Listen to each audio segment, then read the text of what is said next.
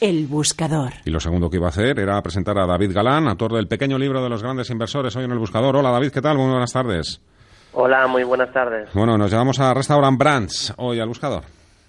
Sí, así es. Eh, bueno, pues esta compañía, eh, compañía de restaurantes, está en tendencia alcista muy clara, mostrando más fortaleza que el mercado, que es uno de los requisitos que exigimos a la hora de seleccionar valores en Bolsa General se encuentra en proceso de subida libre, ahora ha consolidado un poquito, pero ya ha aparecido una vela con sombra inferior alargada el día 30 de mayo y tiene soportes, bueno, relativamente cercanos, ¿no? Por un lado está la media 200 sesiones que pasa por los 62 dólares y por otro lado los mínimos de marzo los 60 con 22 y por último el gran hueco alcista que dejó el día 23 de enero y que sería muy importante que no cerraran los 56-58 dólares.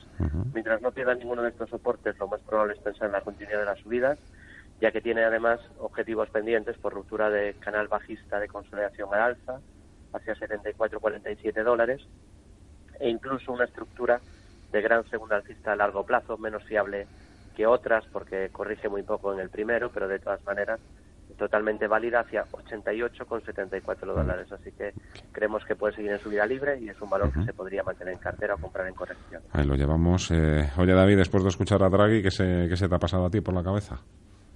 Bueno, poca cosa, ¿no? Yo creo que no hay novedades eh, importantes. Eh, se viene con la promesa de que van a subir tipos desde hace tiempo. Eso se ha ido enfriando por la ralentización económica y lo de siempre, malas noticias para la banca, que es un sector débil, y nosotros lo que recomendamos es intentar estar en los sectores fuertes, que normalmente lo fuerte está fuerte por algo y lo débil también está descontando malas expectativas. David Galán, bolsageneral.es. Muchas gracias y hasta otra muy buenas tardes. Un placer y a los oyentes. Muy buenas inversiones.